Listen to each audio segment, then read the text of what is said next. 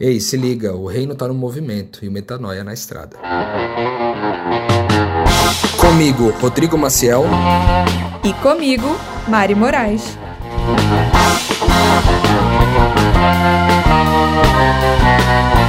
E na estrada de hoje você vai ouvir como a gente tem certeza que Jesus vive, que Jesus gerou, né? Tá dentro daquela pessoa, de alguma maneira Jesus está lá a gente chega como família e desperta nela uma sensação de pertencimento. Não de, não de convencê-la de nada, simplesmente ser quem a gente é e, e naturalmente vai acordando o sotaque de Cristo, vai se lembrando da verdade sobre quem ela é.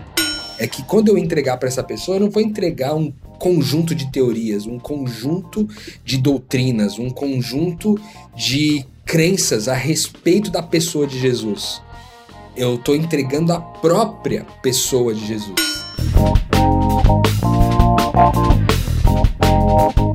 Ora, ora, ora, voltamos! Chegou o seu podcast missionário, é o Na Estrada. É para você que gosta de saber dos causos, da prática, da vida do campo missionário, desses loucos que, que vagam por aí falando desse Cristo encarnado e é um prazer muito grande estar aqui com vocês hoje em Vila Velha, pleno verão capixaba. Eu, Marianinha, tô sofrendo, tô sofrendo, mas eu tô me acostumando, gente. Tô me acostumando. Quem veio de Curitiba, Europa brasileira, na verdade eu vim do Rio de Janeiro, né? Eu sou uma farsa. mas para quem morava em Curitiba, vir direto pro verão capixaba tá sendo sofrido, mas Deus é maior e Deus providencia até um arzinho condicionado para a gente poder ter paz na gravação. E parando com esses papos aí que eu fico enrolando, vamos logo direto ao ponto para falar para vocês que será que você já se inscreveu no canal do Telegram do Na Estrada? Será que você está perdendo boa parte das melhores metanoias, das melhores histórias em primeira mão? Não perca mais. Por favor, faça o um favorzinho, vai no Instagram do Metanoia tem lá podcast, arroba podcast metanoia. Tem o link na bio, tem o link do canal do Telegram. Você tem que. Não pode só abrir o, o canal no Telegram, não, gente. Você tem que clicar em se inscrever lá em cima. E acompanha a gente na estrada. É como se você estivesse aqui com a gente. Eu posso garantir isso. Outro aviso: manda pergunta pra gente. O e-mail é podcastmetanoia.gmail.com e também é uma forma excelente de você sentar à mesa com a gente e participar do podcast. Agora, eu tenho uma, uma, uma novidade para vocês, na verdade. A gente vai fazer algo inédito nesse episódio, que é responder perguntas também, não deixa de ser, porque esse tem sido é, o nosso mote, o nosso foco. Se você acompanha o Na Estrada já desde o primeiro episódio, você já sabe que é, a base do nosso episódio é responder pergunta. Que que vocês fazem por aí. Só que teve uma pergunta que a gente recebe e ela revolucionou o Na Estrada de alguma maneira, porque ela é uma pergunta tão boa e tão fundamental que vocês já vão entender o que eu tô querendo dizer. Sabe qual é a pergunta? Quais são as lições aprendidas no campo missionário? Eu realmente entendo essa pergunta. Se eu encontrasse um missionário, eu não ia querer saber muita coisa além do fato de com essa vida diferente da vida da média das pessoas, o que que você aprende de novo? O que que você tem a acrescentar com esse estilo de vida que eu não aprenderia é, em outro lugar, com outras pessoas, né? Então, como essa é uma pergunta muito ampla, a gente decidiu que ela tem que ser respondida não só em um episódio, mas em vários. E ao longo da gravação dos podcasts, ao longo do que você vai ouvindo por aí, vai, vai, vai haver alguns episódios onde a gente vai focar em responder essa pergunta citando alguma lição aprendida. É uma oportunidade não só de matar é, a curiosidade das pessoas esclarecer o nosso trabalho, mas fazer vocês crescerem com a gente, aprender com a gente as coisas que só quem vive no campo missionário aprende. Então, a pergunta de hoje não deixa de ser: quais, quais são as maiores lições aprendidas? Quais as lições aprendidas por um missionário? E, dentro dessa pergunta, a lição de hoje é a centralidade de Cristo no trabalho. Mariana, falar desse assunto é muito importante, né? Parece uma coisa meio óbvia, uma vez que nós somos missionários, né? discípulos de Jesus Cristo. ter que enaltecer e ressaltar o fato de que Cristo deve estar no centro. Parece uma coisa meio maluca, meio clichê, mas não é, infelizmente, porque muitas vezes eu mesmo cresci num ambiente é, religioso onde é, parecia que Deus era o centro, que Cristo era o centro das coisas, mas na prática, na, de ordem prática, no dia a dia, no conviver, é, naquele, naquelas dinâmicas que haviam toda, todo final de semana e tudo, a gente é, percebia que tinha muito a ver com princípios, com doutrinas e com coisas desse tipo e não com a centralidade da pessoa de Cristo. Tanto é verdade que eu, eu permaneci nesse modelo durante quase 21 anos e é, eu não me converti nesse período. A verdade é que eu não tinha conhecido a pessoa de Jesus, eu tinha contato com ele, mas eu não me conectava com ele. Eu acho que a grande diferença é essa. A gente, é, quando a gente, Cristo não está no centro, a gente pode até ter contato com, a, com essa pessoa de Cristo. Imagina como se as suas duas mãos encostassem assim, dessem como, como se fosse um, um tapa é, na mão, tipo uma palma um high five, um high five em Jesus. É um high five em Jesus. Eu acho que gostei muito desse termo, Mariana. gostei muito desse termo. Um high five, se deu um, eu dava uma, vários high five em Jesus, assim. Literalmente, todo final de semana, às vezes até com as coisas, com as tarefas religiosas que eu fazia durante a semana, mas eu não criava uma conexão com ele e isso é, fez com que a minha religião se desenvolvesse fora da centralidade de Cristo, de forma que se eu não estou conectado com ele, né, o próprio texto, a própria palavra diz, né? Eu sou a videira, vocês são os ramos, né? Que permanecem em mim, né? Então eu acho que tem, é, embora pareça um clichê, não é, infelizmente, não é tanto clichê assim, né, Mari? Como é que foi a tua experiência com isso aí? É isso aí, Rô. Definitivamente não é um clichê, eu posso chamar de divisor de águas. O momento em que eu entendi é que espiritualidade é uma coisa e Cristo é outra. Eu ficava bem confusa com isso antes, de modo que no meu ministério isso acabou até me, me enrolando um pouco, sabe? Porque eu tinha essa confusão se a minha tarefa era levar a, a espiritualidade para as pessoas, ensinar as pessoas a se comunicarem com Deus, ou se eu realmente precisava é, ter uma linha é, uma limitação, um foco. Eu tinha muito medo de me aprisionar uma religiosidade. Então eu, eu vivi pelo menos um ano aí de ministério seguindo, pregando, mas com um certo medo de me escravizar a uma visão única, a uma religião, e não a Cristo, a uma pessoa. E a virada para mim de chave que você me perguntou aconteceu na missão do Piauí, que a gente foi em voluntariado junto com um grupo de amigos do reino para reconciliar um povoado lá no semiárido em parceria com uma ONG, né, que tinha por foco de trabalho levar água para esses territórios. Mas bom, o foco é que eu estava num, momento muito propício para falar com Deus, porque eu estava longe de distrações, era, era um lugar sem internet, com muita natureza. E aí eu me lembro de uma madrugada, acho que foi a segunda madrugada que eu estava lá, eu estava dormindo numa rede na varanda e eu tava bem desanimada no começo da missão, porque tava sendo um momento difícil, assim, de questionamento. Eu vim de um tempo em São Paulo e eu tava um pouco frustrada com a forma como o reino não tava encaixando, assim, sabe? E aí eu fui para aquela viagem num contexto totalmente diferente e eu orei, eu, na verdade eu fui acordada por Deus no meio da madrugada com uma, uma trovoada estrondosa, assim, a maior tempestade que eu já participei. E eu tava numa redezinha na varanda. E aí Deus colocou no meu coração a história de Moisés é, em relação à chegada da Terra Prometida. E resumindo para vocês aqui, para não me delongar muito, o foco é que eu não sabia que o povo de Israel ele já tinha chegado a Canaã bem mais rápido antes dos 40 anos já teria chegado mais rápido. Na verdade, eles chegaram e mandaram espias. Isso foi, acho que foi pouco, bem, bem menos tempo antes, tipo, acho que ano, não sei se deu nem um ano. Eles logo chegaram e mandaram espias, só que as pessoas não creram de entrar. E aí, Deus, na verdade, falou: Moisés, quem não creu de entrar na terra prometida, você deixa que eu cuido, eu vou ter que exterminar, eu vou ter que derramar juízo sobre eles, e aí você entra com a minoria que creu. E aí Moisés intercedeu e falou: não, se você fizer isso com as pessoas, se você executar o seu juízo sobre as pessoas, eu não.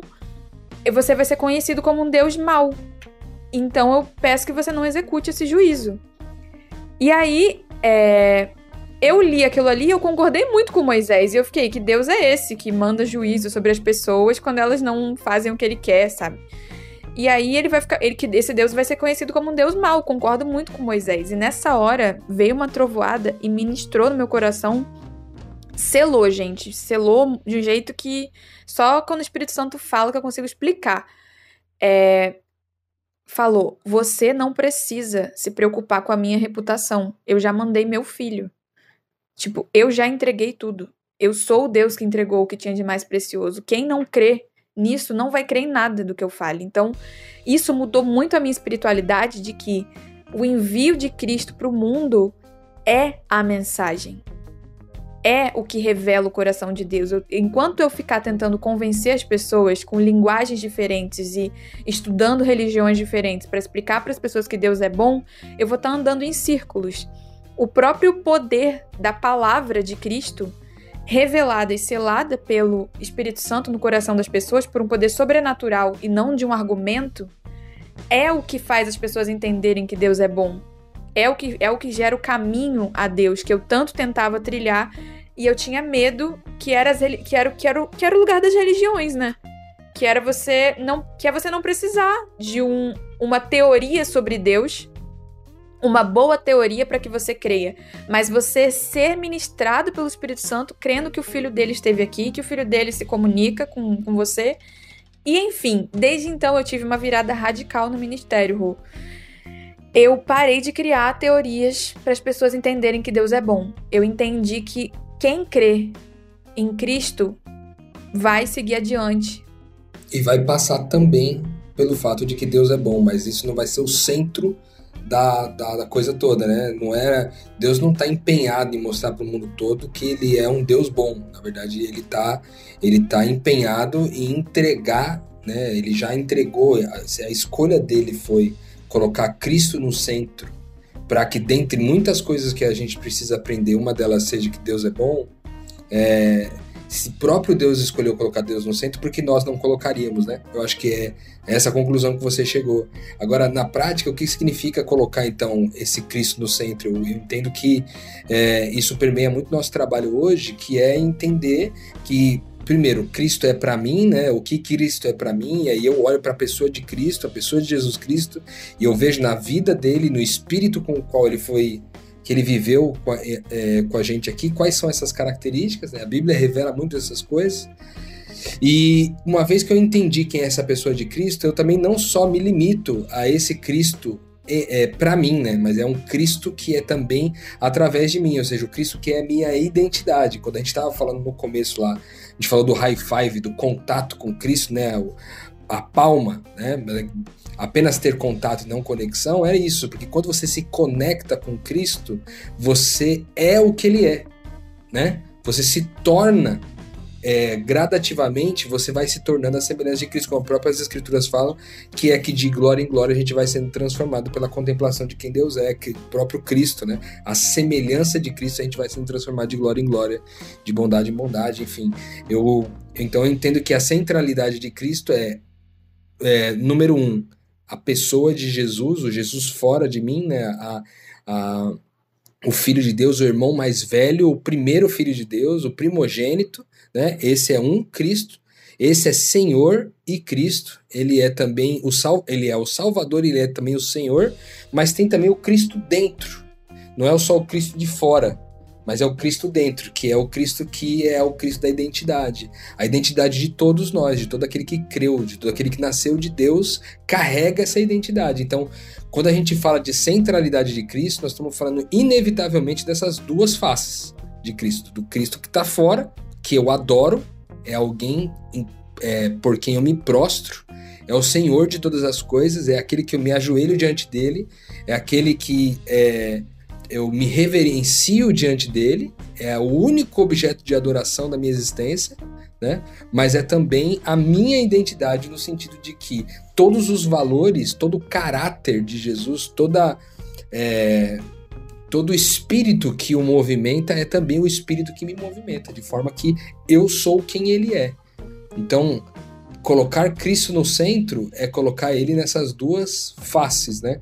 A face do, do Cristo que a gente adora, a pessoa de Jesus fora de mim, mas também a pessoa de Jesus dentro de mim, que seria a minha identidade, né? É, e eu acho que dizendo de um jeito prático e concreto a mesma coisa que o Rô disse, é no campo da minha mente, no campo daquilo que eu ocupo a minha mente, a minha medida para julgar se alguma coisa é boa ou ruim, se alguma coisa é verdadeira ou é mentirosa, é eleger Cristo, eleger a pessoa de Jesus como a medida, como o padrão, como aquilo que ocupa a minha mente. É claro que o ser humano ele é muito mais do que a própria mente e a própria consciência. Ele é o corpo físico que a própria Bíblia diz que não obedece a Cristo, que é caído, que não tem compromisso com Cristo. A nossa, a no, as nossas emoções, o nosso inconsciente habitam coisas insondáveis desde a época da nossa infância. A gente não tem controle sobre o nosso inconsciente. Mas naquilo que eu posso me ocupar e naquilo que está sob as minhas forças, eu vou entregar e vou pensar do jeito que ele pensaria. E vou me esmerar, vou me esforçar é, para me parecer com ele. Na verdade, não é me parecer com ele, é revelar quem ele é. Porque eu realmente creio que eu sou Cristo. Eu sou filha de Deus como ele foi e como ele é, na verdade.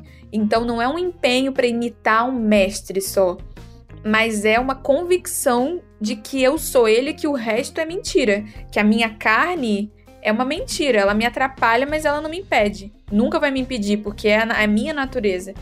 Então eu, eu fiz de Jesus o meu noivo, a minha obsessão, a minha paixão, o meu foco, a minha meditação, o, o meu senhor, o meu rei. Isso para mim era muito estranho antes. Mas esse delírio, que eu poderia considerar um delírio, né, uma obsessão, foi extremamente transformador, porque ele se comunica comigo e eu pus à prova a palavra dele também, muitas vezes. Eu já pus à prova várias vezes e a verdade sempre liberta. Parece que de todas as hipóteses sobre algo, a opinião de Cristo sobre aquilo é a única que realmente liberta alguém. E eu acho que exemplificando isso na prática, gente, vocês poderiam fazer uma outra pergunta que é: mas vocês não têm uma túnica só, vocês não têm 12 discípulos, vocês não vivem na é, exatamente como ele viveu. Como é que você pode dizer que ele é? Que você é ele, né? Isso é uma dúvida muito frequente. E, e eu creio muito na diferença entre Jesus e o conceito de Cristo. Cristo é como se fosse um sobrenome, né, que significa, como o Rô ensina, sacrifício, entrega e oferta pelos irmãos. Isso é um sobrenome, isso é o, no, é o nome da nossa família. Os filhos de Deus se chamam Cristo. Só que Jesus é uma pessoa, foi um ser humano, né, que esteve na Terra perto do ano zero. E ele, a missão de vida da pessoa Jesus foi revelar Cristo para a humanidade, de modo que cada ser humano que nasce encarna um Cristo. É a mesma natureza revelada com cores, com, com uma subjetividade, né? Com tons diferentes, né? Só que quando e aí você pode me perguntar de novo, mas Mariana, como é que eu vou saber quando é o sobrenome quando sou eu? Eu acho que, que é no conflito, gente. Eu acho que a gente tem que viver dentro daquilo que a gente crê, viver dentro daquilo que nos traz paz, mas a partir do momento que um conflito se instaura, por exemplo, eu posso comprar as blusas que eu achar que eu tenho que comprar, que eu crer que aquilo ali é bom, que aquilo revela a glória de Deus, né? Por mais que Jesus não tivesse um guarda-roupa cheio de, de roupas legais, se eu crer que isso revela a glória de Deus, eu não tenho problema em ter um guarda-roupa. Só que no momento em que acontece um incêndio e eu só fico com a roupa do corpo, eu não questiono Deus. Eu não perco a paz por conta disso. Eu não perco a paz. Eu não exijo nada além do que ele exigiu em nada. E aí, meu filho, que o bicho pega, porque o homem vagou com a roupa do corpo, não precisou de muita comida, foi traído, ficou 40 dias sozinho, morreu assassinado. Tra... Então, assim, eu não viver sem exigir nada do que ele exigiu. É, Nada como ele não exigiu é, no caso. É verdade. Não exigir nada que Jesus não teve, né? Não pedir nada além. Simplesmente desfrutar quando Deus prepara algo além do que Jesus teve, mas não cobrar isso. É libertador. E não só não cobrar pensando, ah, eu tenho que me comportar bem, mas crendo que o Espírito Santo supriu as necessidades de Jesus. E se você não tem, é porque você não precisa. Você pode ser feliz e ter plenitude do jeito que ele teve. Então, vocês entendem a centralidade na prática. Toda vez que vem uma carência, eu, me, eu olho para ele e vejo, ele não exigiu, eu não vou exigir, eu confio no Espírito Santo. Isso vai nos tornando maduros, entendeu? Isso vai nos tornando pessoas livres das nossas carências. E pessoas que podem desfrutar o que Deus preparou com as mãos abertas, né? Momento Pix.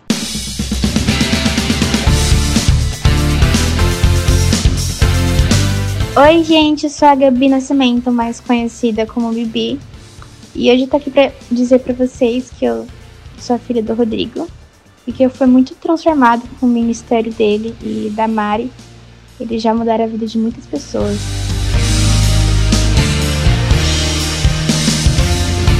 Para fazer um Pix, é só entrar no site do seu banco ou no aplicativo e lá na opção de pagamento Pix fazer a transferência através do nosso e-mail pixnaestrada@gmail.com.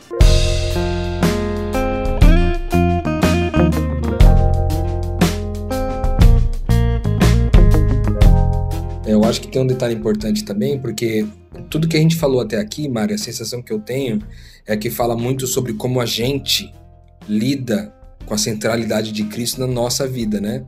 Mas é muito importante a gente entender que essa pergunta que foi feita para nós sobre uma lição aprendida e a gente chamar de centralidade de Cristo, ela não se limita a a nossa existência, né? a nossa experiência com Deus, a nossa relação com Ele, mas é também o, essa mesma centralidade de Cristo, ela é o veículo do que a gente entrega. Né? Então, na missão, a mensagem que a gente carrega como missionários, nós somos portadores de uma mensagem, nós somos portadores de uma pessoa, né? De forma que qual é a mensagem que eu tenho que entregar para aquele que não gosta de igreja, que é nosso público, e aquele de quem a igreja não gosta? Essas, esses dois públicos, né, que formam um, um público só. Como que eu que mensagem eu entrego para essa pessoa? Eu entrego a mensagem de Cristo. E aí como que esse impacto é prático no nosso dia a dia? Porque a gente lida com gente com as mais diversas influências religiosas que a gente imaginar. Então, eu tô, a gente lida com gente com influência nas, nas religiões de matriz africana, a gente lida com, com pessoas que é, têm ligações com xamanismo, né? pessoas que têm ligações com é, religiões indianas, né? orientais, como o budismo e o hinduísmo. Né? A gente cruza com pessoas e, e cada vez mais eu percebo que no nosso contexto missionário hoje há uma, uma uma espécie de autoconhecimento religioso que as pessoas vão adicionando sobre a sua vida influência tipo assim eu tenho uma coisa que o Buda me ensina, eu tenho uma coisa que é, a Shiva me ensina, eu tenho uma coisa que lá o, o, o Exu me ensina, eu tenho uma coisa que não sei o que lá, então a pessoa vai formando uma, uma, uma coxa de retalhos de forma que ela vai pegando pedaços de do que tem de melhor, é como se tipo assim, é muito comum essa visão no público que Deus enviou pra gente. É essa visão de que, tipo assim, é bom isso. Eu pegar de tudo o que há de melhor dessas religiões, né? E quando o que a gente está entregando nem sequer uma religião é. Entende? Então, o grande bug que acontece, eu acho que a, a grande diferença no trabalho propriamente dito é a gente entregar uma pessoa né? A gente estava reunido, por exemplo, no final de semana passado, conhecendo um grupo de crianças que possivelmente nós vamos trabalhar agora em 2021. E aí, uma das coisas que a gente falou é, pô, o que, que a gente pode oferecer para essas crianças? E no primeiro momento, a nossa cabeça é, foi acostumada a desenvolver projetos, projetos que vão resolver o problema das crianças. E uma das coisas que eu disse na reunião, enquanto conhecia essas crianças, era que essas crianças não precisam de mais um projeto pelo menos não do que a gente pode oferecer. Claro, projetos podem ser muito bem-vindos para desenvolver a alma delas, para desenvolver o corpo, mas não é o nosso chamado, né? O nosso chamado como missionários é, é desenvolver nelas uma pessoa. Então, o que, que é de melhor que a gente pode entregar lá? Não é um projeto para aquele lugar, mas é, uma, é a própria pessoa de Cristo convivendo com elas, de forma que elas se sintam seguras é, em relação a uma referência. Elas têm uma referência e a referência pela qual elas estão perseguindo é a própria pessoa de Jesus. Por que, que então eu insisto nisso? Porque se você que acompanha a gente aqui de alguma forma tem amigos aí que são que são interrelacionados com tudo, com religiões. A nossa proposta não é chegar pro cara e desconstruir todas as religiões que ele pesquisou, né? É, na, na, teologia, isso tem um nome chamado de sincretismo. O que, que é o sincretismo? É quando eu pego o melhor de cada religião e eu vivo isso. É, nós, eu entendo isso, essa proposta de alguém que desenvolve a espiritualidade pegando uma coxa de retalhos e formando a sua espiritualidade a partir de uma coxa de retalhos, é uma pessoa que não quer se aprofundar com nada. É uma pessoa que voluntariamente escolheu não se aprofundar em absolutamente nada. O cara, o cara não se aprofunda lá no, no candomblé, ele não se aprofunda no banda, ele não se aprofunda no budismo, ele não se aprofunda no hinduísmo, ele não se aprofunda em nada, mas ele carrega a superfície de todos para poder dialogar para poder estar tá na mesa de um bar e poder falar sobre os assuntos, para poder estar tá num, num, numa viagem de avião e poder comentar com alguém sobre alguma coisa, entende? Então, é exatamente esse perfil de público que a gente encontra. E aí, quando a Mari está falando aqui da centralidade de Cristo, como que é isso no, no trabalho propriamente dito? É que quando eu entregar para essa pessoa, eu não vou entregar um conjunto de teorias, um conjunto de doutrinas, um conjunto de crenças a respeito da pessoa de Jesus. Eu estou entregando a própria pessoa de Jesus. Não somente é, eu chegando e sendo a pessoa de Jesus para aquela pessoa, mas também ao ser isso, ser também a certeza de que ela, essa pessoa que vivia no sincretismo, também é como Cristo. E aí, uma vez que ela começa a degustar, experimentar essa identidade, é, crendo, é, a tendência é que ela se aprofundando nesse movimento, o Espírito Santo vá convencendo ela daquelas coisas que ela aprendeu que não fazem sentido e das coisas que agora podem ser ressignificadas uma vez que ela sabe quem ela é, né? Sim, é tipo visitar a família no Natal, vocês sabem? Quem mora longe sabe disso. Você começa a puxar o sotaque igual, você começa a lembrar coisas que você nem lembrava que você gostava do, do arroz daquele jeito, papadinho da mãe. você começa a lembrar do cheiro, do, começa a se comportar de um jeito até mais parecido com, com o que você se comportava há muitos anos. É só você voltar para sua terra. É meio parecido como a gente tem certeza que Jesus vive, que Jesus gerou, né? Tá dentro daquela pessoa, de alguma maneira Jesus está lá, é, é a natureza dela, Cristo, a gente chega como família e desperta nela uma sensação de pertencimento. Não de, con não de convencê-la de nada, simplesmente ser quem a gente é e, e naturalmente vai acordando o sotaque de Cristo, ela vai se entendendo, vai se lembrando da verdade sobre quem ela é. E isso é muito louco, gente, porque é uma abordagem totalmente diferente. Porque às vezes a gente pensa que a mensagem, né, é realmente um conjunto de, de práticas e técnicas, porque se você, se você fizer isso, você vai conseguir se comunicar com Deus. Sendo que não é essa a mensagem. A mensagem é você é Ele. Você é família dele, portanto, minha e ele volta para buscar a gente. Mas dar essa certeza da origem das pessoas é muito revolucionário. E eu queria até comentar também, porque o Rô falou dessa espiritualidade de, da, do sincretismo, né? Isso me representa muito, porque eu, eu experimentei isso. Eu sou, fui essa pessoa que pesquisou tudo em, em todo um, o contexto e eu posso dizer que funciona. Até certa medida, você vai conseguir ter uma lista de virtudes, né? Que é não roubar, não falar mal das pessoas, é, enfim, ter algum tipo de disciplina física. Você vai conseguir se desenvolver até certo ponto. Fazer o bem, né? Coisas, ter ações de caridade, esse tipo de coisa, e vai, vai ser fruto de todo essa, esse sincretismo de alguma forma também. Né? Sim, e num mundo tão caído, né, tão errado, você já trabalhar no, no, ser humano que você é vai gerar resultados, né, vai gerar paz em alguma medida. Só que eu encontrei um teto. Eu encontrei é, um teto para isso que é quando eu me boicoto. E eu me senti em um looping. Porque chegou um, chega um momento que, que você esgota a sua mente, você esgota a sua racionalidade. E aí você vai enfrentar os verdadeiros é, inimigos do evangelho, né? Em você mesmo. Que todo mundo sabe que nosso maior inimigo somos nós mesmos.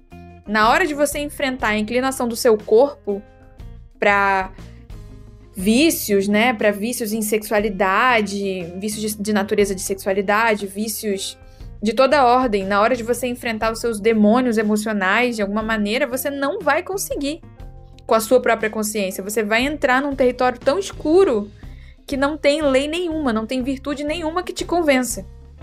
E parece que é só com a convicção de que Cristo está lá com você, de, que, de quem você é, que você pode entrar lá e tocar nessas áreas sensíveis e viver curas que não é pela racionalidade que você vai viver, e até um parêntese que eu quero abrir, porque tem religiões também que fornecem esse acesso ao inconsciente e também são exitosas nesse acesso ao inconsciente. Só que você termina aquele ritual e você vai para onde? O que que você faz quando você chega no seu apartamento? Eu tô falando aqui do Daime, porque eu conheço pessoas que que fazem parte dessa religião e eu já vi pessoas terem frutos de acesso à sabedoria por intermédio desses rituais. Existem pessoas sérias que trabalham com isso. Só que o grande dilema é: você vai voltar para casa, no seu apartamento, e lá você não vai ter estrutura para fazer o ritual. E você vai chamar quem? Entende? Então, é não é um exercício de negar as religiões, é um exercício de ter encontrado algo muito mais simples, de ser executado em qualquer lugar, em qualquer cultura. Se você tiver numa UTI, você não tiver como se mover, você não tem como se comunicar com as pessoas. Né? Dentro do, do seu inconsciente, Cristo está trabalhando.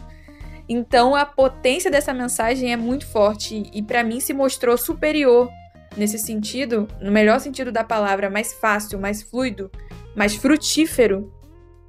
A simplicidade de uma pessoa que veio ao mundo para me contar que ela vive dentro de mim. E isso é o evangelho. É isso faz a gente de alguma forma dividir ou ou repartir o trabalho né, com o Espírito Santo, porque de uma certa forma, é, do jeito que antigamente era feito esse processo de evangelismo, né, mesmo assim com uma suposta centralidade na pessoa de Jesus Cristo, muitas vezes era através de um, através de um estudo bíblico, né, através de uma mudança das crenças das pessoas, né, mudar as crenças em relação a doutrinas, as crenças em relação a como que é, como que é a vida após a morte, a crença sobre quem, é, de onde veio Deus, para onde Deus vai, esse tipo de coisa, essas perguntas eram muito utilizadas, ainda são muito utilizadas no processo de cristianizar alguém, né? Só que a gente, é, a gente, eu até já falei sobre isso em algum momento no podcast do Metanoia, que o cristianismo viveu algumas eras, né? A primeira era ali, que são os primeiros 300 anos do cristianismo, era muito forte o lance de viver com base no testemunho de, de Jesus. Assim, o que, que era o testemunho? Eram pessoas que ouviram Jesus é, durante o seu ministério, presenciaram seus valores, presenciaram o Cristo na pessoa de Jesus, como a Mari é, falou, ou essas pessoas ouviam outras pessoas que haviam feito isso. E aí elas adotavam um estilo de vida e não tinha um apelo muito significativo às escrituras, principalmente no meio do povo gentil. Não tinha. Porque a, a, a Bíblia ainda não tinha sido vastamente publicada, enfim, distribuída, né? O, o Velho Testamento ali, as Escrituras, e também o Novo Testamento havia sido acabado de ser escrito, então ainda tinham cópias sendo feitas. O Evangelho foi mais rápido do que a, a, as cópias do, do Novo Testamento que foram escritas. Então, nesses primeiros 300 anos, havia um empenho em ser. Quando Constantino entra na história, há um, um, um, um empenho em parecer. E aí foi onde a, o negócio degringolou. Porque daí agora, depois de, do ano 300 em diante, ficou, cara, um, uma, uma, uma situação assim, onde a religião assumiu o lugar, né? Onde a busca então era por ser um religioso e não mais por ser a própria pessoa de Cristo. Eu acho, em nome de Jesus, eu creio muito nisso que o mundo todo tem despertado nos últimos 15 ou 20 anos é, para esse entendimento de que a mensagem é uma pessoa e é essa mensagem que viva, essa mensagem viva, porque a pessoa é viva, ela é o maior elemento, aquilo que mais pode transformar a vida de alguém. É lógico que uma vez que quando alguém entende então que a mensagem é uma pessoa e essa pessoa entroniza dentro de mim, ela vai me confrontar com a minha vida. Ela vai me confrontar com todos os aspectos da minha vida. Vai confrontar meus ídolos, vai confrontar meu caráter, vai confrontar meus pecados, vai confrontar um monte de coisa, e isso é dolorido. Só que o mais incrível é que isso acontece em dois colos. O primeiro é o colo do Espírito Santo, porque uma vez que eu entreguei essa identidade para a pessoa agora, o próprio Espírito se comunica com ela. Ela está um pouco mais aberta a receber as comunicações do Espírito Santo. E com, com o Espírito abrindo é, espaço para essa pessoa, ele mesmo vai ser o grande convencedor daquilo que é bom e daquilo que não é bom que ela está fazendo, aquilo que gera vida e aquilo que não gera vida. Ele vai ser o convencedor, o próprio Espírito. E aí a comunidade, que seria esse outro colo, né, que a gente sempre fala aqui, que é importante, é que essa pessoa que está agora começando a se relacionar com o Espírito de Cristo, começando a se relacionar com a sua identidade, vai poder na comunidade encontrar suas referências. E aí dizer, olha aqui, tá vendo? a, uma pessoa que está mais desenvolvida, um pouco mais experiente nessa história de ser como Cristo, olha como ela vive. Né? E aí isso vai nos ensinando, vai trabalhando a gente e tirando aquilo que é mentira da frente e substituindo por aquilo que é verdade, né, Mari? E você falou um ponto muito importante, talvez o mais relevante do episódio, na minha opinião, que é a comunidade, né? Uma comunidade simples, viva, é o sonho de todo cristão. E caiu a ficha muito forte de que se não houver essa busca individual, é, se não houver esse despertar dessa consciência de que Deus vive em mim, que eu sou um com Ele e, e eu posso me, me assemelhar a Cristo a cada dia, a comunidade ela nasce naturalmente quando os cristos se encontram, porque é uma reunião de família. Então, a, a igreja, né, o exercício de ser igreja não é se reunir para conversar sobre teorias do que Deus seria, ou do que Deus gosta, do que Deus não gosta. Né? A igreja é um encontro de família. Eu nunca te vi na vida, mas eu me reconheço em você. Porque você é Cristo. E quando a gente toma essa consciência, quando a gente toma posse dessa consciência, naturalmente a comunidade ela flui e ela também se torna necessária. E eu vejo que aqui reside um erro muito comum. As pessoas elas querem resolver os problemas da, da comunidade, os problemas da vida, sempre sem focar em Cristo. É incrível. A gente sempre quer criar um método novo, uma dinâmica nova, um louvor novo. E sem aqui dizer que o quão é importante e é gratificante, né? Você ter uma intenção de adorar a Deus, de entregar o seu melhor, né? No momento de celebração. Não é disso que eu tô falando, mas não é uma técnica que vai resolver o avivamento. O avivamento não vem de uma ideia nova. O avivamento vem da relação com uma pessoa. E não e, e, e, a gente vai continuar patinando enquanto, enquanto igreja, enquanto a gente permanecer é, confundindo evangelização com colonização. Colonizar é eu pego a minha história, a minha cultura, cultura mesmo, e eu te torno escravo da minha cultura. Eu faço com que você viva a minha cultura. Evangelho é a boa notícia de seja lá da onde você partiu, da onde você saiu, o que que você vivenciou até esse encontro entre nós, mas a partir de hoje eu não vivo sem você. Você precisa entender que, eu, que a gente se conhece antes da gente nascer, que a gente foi gerado pelo mesmo pai e que a gente está predestinado a viver juntos. E eu respeito a sua história. E nós não somos mais escravos da nossa história individual, mas nós dois compomos uma história maior. É a unificação de histórias. Isso é evangelho, isso é uma boa notícia você chegar realmente para um índio, né, com uma arma de fogo e dizer: acredita no que eu acredito, no, na história que eu ouvi sobre Deus, é, ou então você vai morrer, seja agora na minha bala, né? Ou seja no inferno daqui a uns anos, é uma péssima notícia. Isso não é evangelho.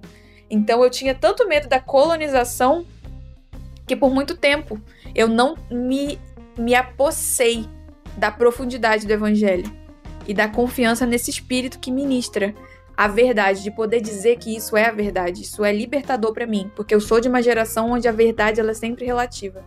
Onde você ser, dizer que uma coisa é verdade é você ser colonizador. Mas eu hoje decidi e tomei, tomei posse disso. E creio que essa é a verdade, mesmo que é, custe a minha vida acreditar nisso. Muito bom, Mari. Eu acho que a gente respondeu a primeira pergunta contando a nossa primeira lição. Acho que a, a lição que a gente escolheu mais, é, que mais foi relevante, acho que para nós, né, acima de tudo. E isso, a nossa missão hoje só é possível de ser realizada hoje por causa dessa convicção, desse aprendizado, da centralidade da pessoa de Jesus Cristo. Né? Então, eu acho que a gente conseguiu comunicar legal. É, eu imaginei aqui da gente fazer um próximo episódio agora, no próximo episódio na semana que vem, a gente falar sobre ambiência é, explicar como que na prática, né, de forma bem mais profunda, bem mais detalhista, a gente prega então essa pessoa de Cristo? Como é que é que essa pessoa de Cristo é impressa no por onde a gente passa? Né? Enquanto isso, né, naturalmente, a gente vai agradecendo você que ficou com a gente até aqui, quase 40 minutos de podcast, mas a gente encerra aqui o, o desenvolvimento sabendo que o reino está no movimento e metanoia na estrada. Música